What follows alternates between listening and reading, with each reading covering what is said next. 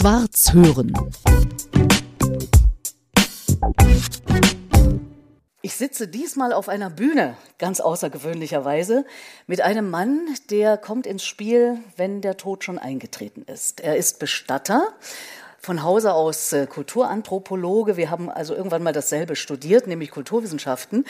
Und er macht aber schon seit 20 Jahren eben das, was ich schon gesagt habe. Er ist Bestatter. Und darüber werden wir jetzt mehr in diesem Podcast erfahren. Herzlich willkommen. Schön, dass du da bist. Ja. Und da wir im Theater sind, haben wir diesmal sogar Beifall. Das ist das allererste Mal in meinem Podcast. Ich finde das ganz, ganz, ganz toll.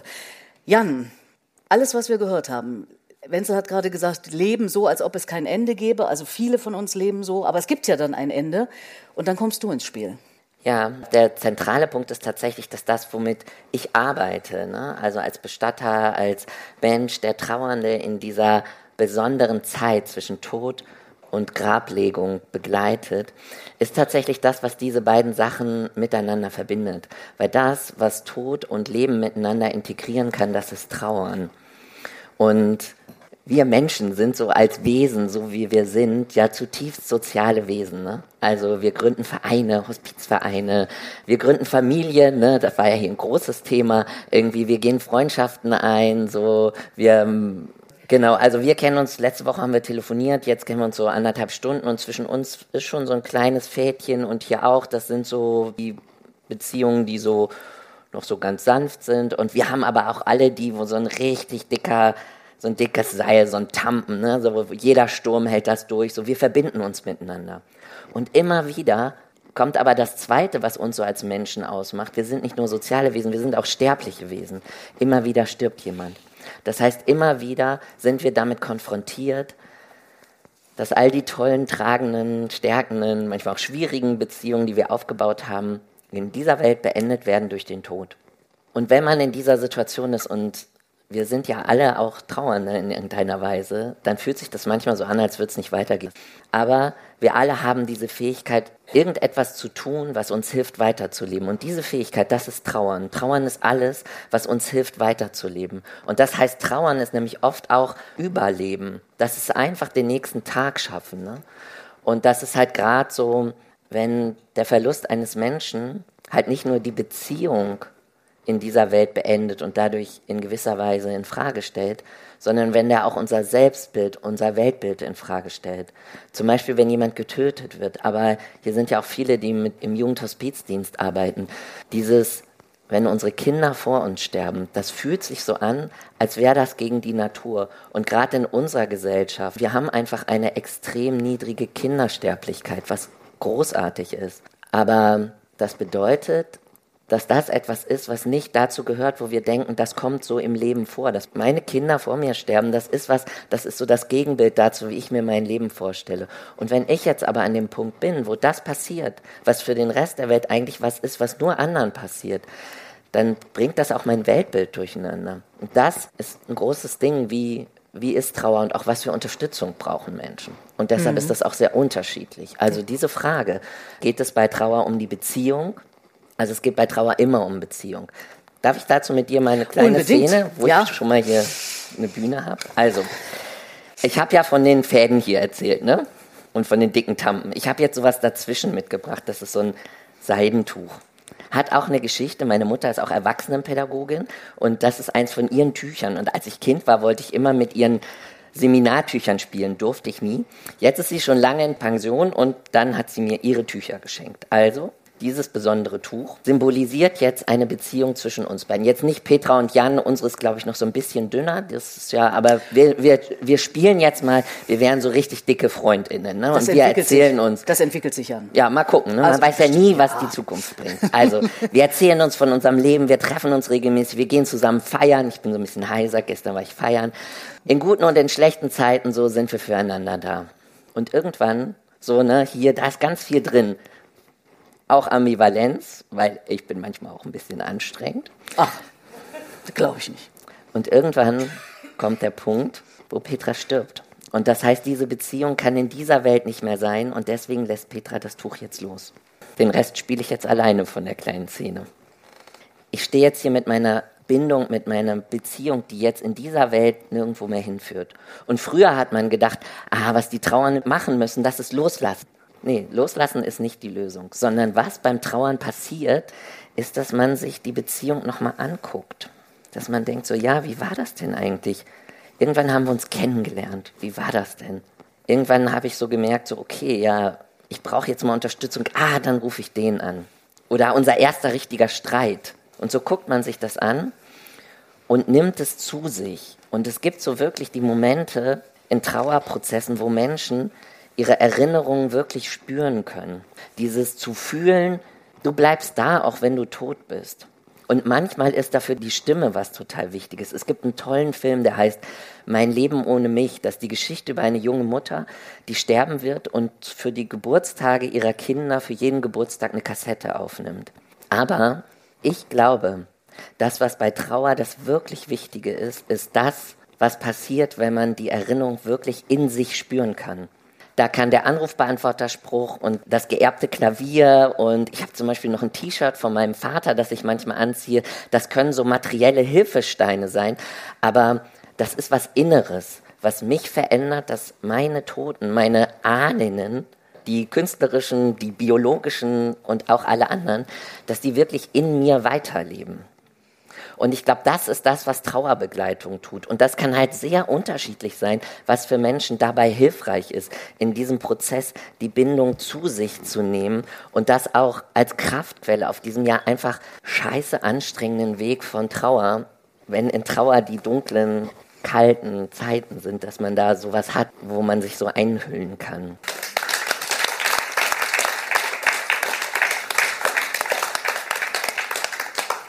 Und du, Jan, bist ja unter anderem auch darauf spezialisiert, äh, Leuten zu helfen, du hast es selber schon ein bisschen angedeutet, die ihre Kinder verlieren. Das heißt, ein Trauerprozess dieser Art, der bestimmt noch besonders schwierig ist. Also ich habe letztes Jahr beide Eltern verloren, aber hochaltrig, mhm. 93 und 95, da ist es irgendwie logisch, dass die sterben bald, ja. Aber in diesem Prozess, wenn ein Kind vor den Eltern stirbt oder vielleicht sogar ganz klein stirbt, was ist da das Besondere? Ja, also ich glaube, das eine ist, wenn ich jetzt an meine Oma denke, die ist halt über 90 geworden, da habe ich unheimlich viele Geschichten. Die war knapp 40 Jahre in meinem Leben. Wenn zum Beispiel ein Kind noch während der Schwangerschaft stirbt, dann hat man nicht so, dann haben wir das gemacht und das unser erster Streit, das hat man mit einem ganz kleinen Kind zum Beispiel nicht.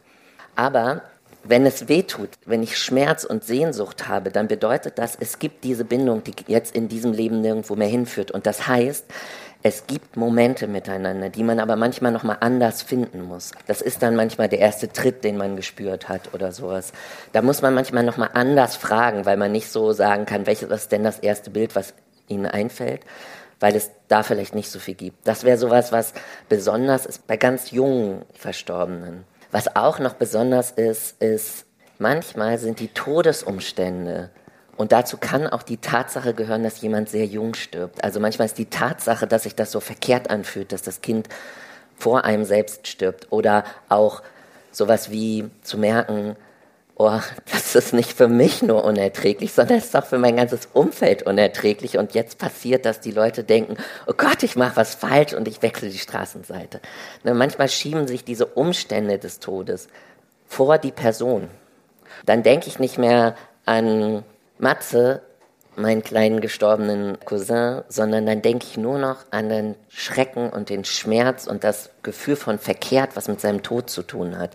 Und dann ist es total wichtig zu gucken, wie kriegt man den Toten wieder in den Vordergrund. Das ist zum Beispiel auch so, wenn Leute durch Unfälle sterben, dann ist diese ganze Gewalt und der Schrecken, dass es dann total wichtig ist, über den Menschen nochmal zu erzählen, dass es nicht nur um seinen Tod geht, sondern um den ganzen Menschen. Es heißt nicht, den Tod auszublenden. Das ist zum Beispiel bei Suizid wichtig. Das ist, glaube ich, total wichtig, wenn jemand durch Suizid stirbt, dass das ein Teil seiner Lebensgeschichte ist, aber nicht alles. Manchmal wird dann die ganze Lebensgeschichte eine Vorgeschichte zu den Todesumständen. Sozusagen, wie der erste Tag in der Kita war, wird schon interpretiert dazu, was das damit zu tun hatte, dass jemand sich 50 Jahre später selbst tötet. Das ist auch eine Art, wie der Tod dann komplett in den Vordergrund tritt. Und da ist es oft zum Beispiel schon total wichtig, mal zu sagen, wie heißt denn die Person? Oder hast du ein Foto von ihr? Oder Was war nervig an ihr? Was war so ihre größte Stärke? Also immer einen ganzen Menschen zu sehen. Und so eine Beziehung ist immer was mega komplexes und eben auch ambivalent. Und in diesem Prozess ist es wichtig, alles anzugucken, das Schöne, wo man denkt, so ja, das will ich behalten. Da geht's ja auch um Erbe, ne? also nicht nur Klaviere, sondern auch, was will ich in diese Welt weitertragen. Aber auch die schwierigen Sachen. Und wo es darum geht zu gucken, will ich das Ambivalente auch mit mir tragen? Oder ist es auch eine Chance, dass die Person tot ist und nicht mehr widersprechen kann und ich da auch nicht nur den Körper in das Grab lege, sondern auch ein paar Themen, mhm. die ich nicht mitnehmen will. Also ein weltliches Erbe kann man ja nur komplett nehmen oder ausschlagen. Ich sag mal, das Trauererbe, das wird ein Teil von mir. Das heißt, das wächst auch weiter mit mir. Und das ist der dritte Punkt, der, glaube ich, bei dem Thema, wenn Kinder sterben, total wichtig ist, weil da trauern ja nicht nur Erwachsene, sondern auch andere Kinder. Und Trauerprozesse werden auch mit Leuten älter und verändern sich. Also mein Vater ist gestorben, als ich elf war. Und da habe ich ganz anders um ihn getrauert, als ich das heute tue. Und es war total wichtig, dass damals Leute auch Sachen für mich gesichert haben. Das sind zum Teil materielle Dinge gewesen, also wie das T-Shirt, was ich immer noch habe. Eine Freundin von meinem Vater hat sein berufliches Umfeld gebeten, Erinnerungen an ihn aufzuschreiben. Das heißt, das war so eine Perspektive, die ich als Elfjähriger halt noch gar nicht kannte. Also ich, ich war so ein paar Mal mit auf der Arbeit, aber eigentlich hatte ich keine Ahnung, was der tut. Und dann hat sie diese Briefe gesammelt und vergessen. Und vor drei Jahren ist sie umgezogen und dachte, hups, was ist denn das für eine Kiste? Und hat diese Briefe wiedergefunden. Und das war für mich ein unglaublich wichtiger Moment. Es waren nur vier Briefe, aber es war einfach nochmal so ein Blick auf meinen Vater als sehr erwachsenen Mann, den ich jetzt aus einer selbst auch erwachsenen Perspektive nochmal ganz anders wahrnehmen konnte. Und das ist, glaube ich, was, wenn man trauernde Kinder begleitet, immer zu denken, Trauer ist ein Prozess, der sich sehr wandelt, der manche Lebenszeiten alles dominiert, der irgendwann in den Hintergrund auftritt, aber der für die wenigsten Menschen wirklich komplett irgendwann zu Ende ist. Das heißt, auch diese Kinder werden irgendwann trauernde Erwachsene sein. Und jetzt Trauernde gar nicht im Sinne von, oh, mein Leben ist schrecklich, sondern unsere Sterblichkeit und unsere Verbundenheit mit denen, die vor uns waren, das ist ein wichtiger Teil unseres Lebens. Und da auch zu gucken, was können Kinder auch später noch brauchen. Es gibt so eine Tradition von Erinnerungskisten, die ich aus der Hospizbewegung kenne. Das mhm. ist was total Wichtiges für Kinder, die zu packen, die Kinder selbst packen zu lassen, aber auch selber nochmal zu überlegen, auch mit Eltern, anderen erwachsenen Freunden, was könnte noch sinnvoll in diese Erinnerungskiste rein? Jan, ich möchte gerne aufgreifen das Stichwort Suizid. Du hast es mhm. eben selber erwähnt. Auch aus dem Grund, weil das meiner Art und Weise des Herangehens an die Beschäftigung mit dem Tod sehr nahe kommt. Ich sage nämlich, ich lebe selbstbestimmt. Und zwar sehr selbstbestimmt jeden Tag und vielleicht noch intensiver, seitdem ich mich mit dem Tod beschäftige. Und ich möchte auch das Recht haben, selbstbestimmt zu sterben. Für mich kann ich das ganz klar sagen. Es ist jetzt ein großes Thema und wird noch größer werden in unserer Gesellschaft, denn es liegen drei Gesetzentwürfe im Bundestag, die an sich in diesem Jahr noch beschlossen werden sollen. Da geht es um assistierten Suizid. Und da wird es möglicherweise eben in Anführungszeichen Lockerungen geben, dass äh, mehr gestattet ist, äh, dabei zu helfen. Wie stehst du zu diesem Thema? Kannst du dir einen selbstbestimmten Tod vorstellen? Ich glaube, es gibt keinen selbstbestimmten Tod der Tod ist etwas, was mit unserem Menschsein in dieser Welt verbunden ist und der liegt nicht in unserer Verfügung. Weil ich kann mich zwar selbst töten, aber ich kann mich nicht selbst leben. Ich kann mich nicht wieder lebendig machen. Und das selbstbestimmt stimmt. wäre es erst, wenn ich beides könnte. Für mich. Deshalb glaube ich, dass das mit dem Tod umzugehen bedeutet, eine Grenze dieser Selbstbestimmung in irgendeiner Weise zu akzeptieren. Und ich glaube auch, dass die Konfrontation mit dem Tod, egal wie man sich vorbereitet, ob man meditiert, alles ins Kleinste vorbereitet oder vielleicht sogar sich selbst tötet. Dass das darüber nachdenken und auch das als Weiterlebender zu erfahren, immer die Konfrontation mit der Grenze der eigenen Wirksamkeit bedeutet zu Trauer, und das ist nochmal so eine Facette, sag ich mal, von Trauer, bedeutet immer auch das Umgehen mit Ohnmacht. Also damit zu merken, ich kann total viel tun. Ich kann entscheiden, trinke ich jetzt von dem Wasser oder gehe ich jetzt raus oder bleibe ich jetzt hier, unterhalte ich mich mit dir. Aber ob jemand stirbt oder nicht, liegt am Ende nicht in meiner Verfügung. Und das, dieses Gefühl Ohnmacht ist gerade für uns, so wie wir leben, jeder ist seines Glückes Schmied, total hart zu ertragen. Und deshalb ist es, glaube ich, ganz wichtig, in Trauerprozessen nicht noch zusätzlich entmündigt zu werden. Das heißt, was die Hospizbewegung im Sterben bewegt hat, hat ja auch in den Umgang mit Bestattung hineingewirkt. Ein großes Ding war, dass wir unsere Toten zurückgeholt haben. Und da hat die Hospizbewegung viel bewegt. Und da haben wir als prozessorientierte Bestatter irgendwie hier in der Gegend konnten da total gut anschließen zu sagen, ja, es ist wichtig, einfach sich auch nochmal dieser körperlichen Realität des Todes zuwenden zu können, indem ich meinen Verstorbenen versorge, ihn nochmal anfassen kann, innere Bilder davon habe, was Tod bedeutet. Und dass es nicht nur diese abstrakte schwarze Wolke, über die ich gar nicht nachdenke, ist, sondern dass es ein tatsächlicher Vorgang in dieser Welt, in Raum und Zeit ist, dass dieser Mensch jetzt tot ist und dass ich das ein Stück besser begreifen kann. Und da kann es Selbstbestimmung geben. Ich glaube, es kann Selbstwirksamkeit und Selbstbestimmung im Sterbeprozess geben und in der Trauer. Aber ich glaube, Tod ist etwas, was sich unserer Verfügung am Ende dann entzieht. Da sind wir verschiedene Auffassungen. Ja. So ist das im Leben. Das Bundesverfassungsgericht hat ja festgestellt, dass der Zustand, der gesetzesmäßig existiert in Deutschland, das war schon 2020, nicht mehr korrekt ist, sondern dass Ja. es eben das Recht auf assistierten Suizid geben darf. Aber ich will das gar nicht zu sehr ausbreiten. Jetzt, wir haben deine Position gehört. Mhm. Ja. Das finde ich völlig in Ordnung. Es sei denn, du willst noch was ergänzen. Also es ist eine Tatsache, dass Menschen sich selbst töten können. Und ich glaube, das ist so eine große Tatsache, dass die sich weltlicher Gerichtsbarkeit so ein bisschen auch entzieht.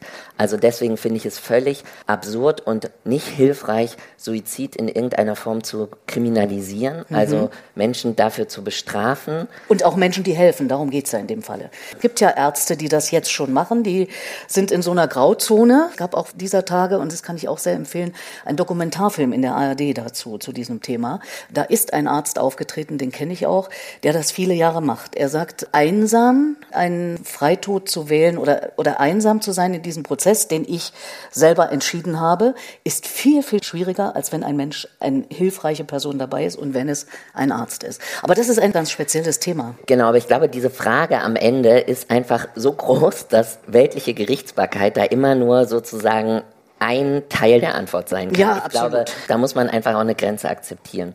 Was du gerade angedeutet hast, auch in Erwähnung deiner Kollegin, das sind die Sarg-Geschichten. Und da geht ihr ein darauf, wie bestimmte Prozesse stattfinden können. passt auch super nochmal zu Selbstbestimmung, weil darum geht's eigentlich bei diesem Filmprojekt. Also wir haben kurz Filme gemacht, also wo hier jetzt auch einige gezeigt werden, die so einzelne Themen rund um Sterben, Tod und Trauer behandeln. Weil es geht da um dieses Thema Tod. Das ist ein beängstigendes Thema, ne? Und ich meine, ich arbeite da mit diesem Thema seit 20 Jahren und ich bin jetzt okay damit, dass ich richtig Angst vom Tod habe, aber die ist bei mir nicht kleiner geworden. Ich glaube, es ist ein eher furchtgebietenes Thema. Aber es gibt eine zweite Schicht von Furcht in unserer Kultur darum, die nicht notwendig ist und die auch, glaube ich, nicht hilfreich ist. Und die hat, die macht uns auch handlungsunfähig, wenn wir mit Tod und Trauer konfrontiert sind. Und einer der Filme, da machen wir vor, wie man einen Verstorbenen wäscht und kleidet. Was nicht kompliziert ist. Wer einen kranken Menschen gepflegt hat, der kann den auch nach dem Tod anziehen. Und trotzdem ist uns das immer wieder begegnet, dass Leute da so dachten, oh Gott, das können jetzt nur die Bestatter. Und die Idee war einfach zu sagen, hey, ihr habt's da gesehen und dann seht ihr so, ah, der, die Sarah und der Jan, die machen das so, dann kann ich das auch. Es geht darum, unseren Handlungsraum, das, was wir für uns denkbar sehen, den zu erweitern. Und das ist zum Beispiel auch so was bei diesem Ganzen, darüber zu reden, wie will ich meine Trauerfeier gestalten, ne? wo ich auch dein Projekt total interessant finde. Es passt super zu dir, finde ich, Ja. dass du sagst, du willst deine eigene Trauerrede halten und deine Freundin und deine Familie, die werden ja auch zu dir passen. Und für die wird es richtig gut sein, nochmal deine Stimme zu hören, weil sie denken, ja, genau so war die Petra. Und das wird so ein Moment sein, wo sie sagen, ja, genau so war die Petra. Und für andere Leute ist es was total anderes. Also ich glaube, meine Freunde werden sich eher auf Kreis setzen und jeder erzählt was. Und das können wir jetzt denken. Wir können jetzt denken, dass Trauerrituale individuell sein können, weil wir so leben, weil wir das brauchen, weil wir so, wie wir leben, auch trauern. Und das ist halt ein Prozess, der ist eine große Chance, weil wir können jetzt alles ganz, ganz viel selbst entscheiden, aber es ist natürlich auch eine, eine Last, weil zu anderen Zeiten wäre nach dem Tod eines Menschen alles ganz klar gewesen. Ich hätte, hätte nichts entscheiden müssen. Um diese Chance leben zu können, braucht man Skills, braucht man Fähigkeiten und braucht man auch vor allem etwas, dieses, ich kann das denken, ich kann denken, dass ich meinen Toten selbst wasche. Das war vor 30, 40 Jahren. Als mein Vater gestorben ist, fanden das alle total schräg, dass wir den selbst versorgt haben. Heute würde das keiner mehr so komisch finden. Diesen Handlungsraum wirklich sich zu erschließen, dass es keine Überforderung ist, sondern eine Gestaltungseinladung. Dazu wollten wir halt mit diesem Film beitragen. Also sehr zu empfehlen, da mal reinzuschauen. Ja. Und äh, vielleicht noch als letzten Aspekt hier an dieser Stelle eben diese ganz praktischen Prozesse. Ja. Das ist etwas, was du mit Menschen, die in Trauer sind, besprechen. Ist es nicht vielleicht sogar sinnvoll, das schon vorher zu machen, als in dem Moment, da derjenige gestorben ist und man also mit ganz, ganz vielen Dingen beschäftigt ist. Ist das etwas, was du möglicherweise auch anbietest, dass du schon vorher Beschäftigung mit Trauer ermöglicht? Ich glaube, es ist total wichtig, sich vorher mit zu beschäftigen und da auch mal drüber nachzudenken. Und wenn ich jetzt denke, so in der Schule lernen alle das Kommunikationsquadrat von Schulz von Thun, warum lernen wir in der Schule nicht auch, was ist eigentlich Trauer? Wie kann man sich eigentlich darauf vorbereiten? Wie kann man Trauernde unterstützen? Also ich mache oft Vorträge zu dem Thema, so irgendwie, es kommen Leute auch zu uns als BestatterInnen, um sich da beraten zu lassen. Was ich aber total wichtig finde, ist, es geht um Vorbereitung. Das Tun kann man erst in dem Moment machen. Also es geht eher darum, wie fühlt sich das jetzt an? Möchte ich meinen Verstorbenen selbst waschen und anziehen? Manche sagen auf jeden Fall, manche sagen weiß ich nicht. Und wenn ich weiß ich nicht sage, dann ist es wichtig zu sagen, okay, was bräuchte ich, was ich jetzt vorbereiten kann, um das zu tun? Und was bräuchte ich, was ich jetzt vorbereiten kann, um das gut in andere Hände abgeben zu können? Und da würde ich jetzt nochmal den Bogen gerne zu den Kindern ziehen.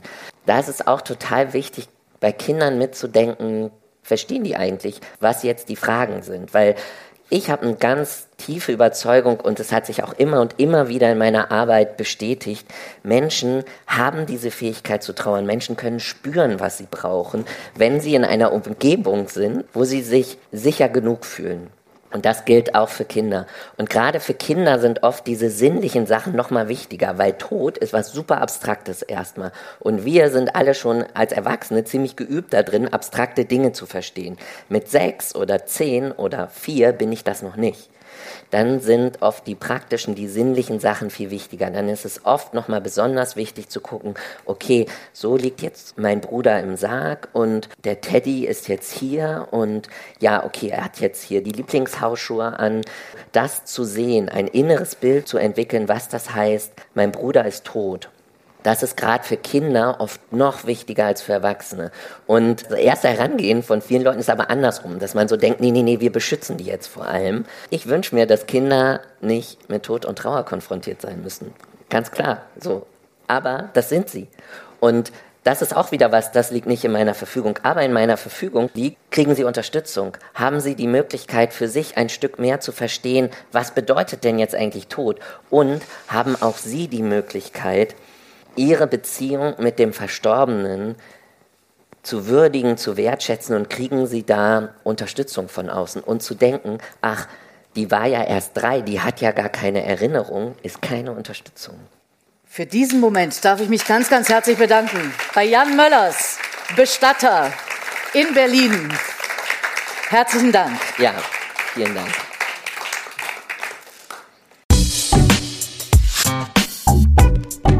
Schwarz hören.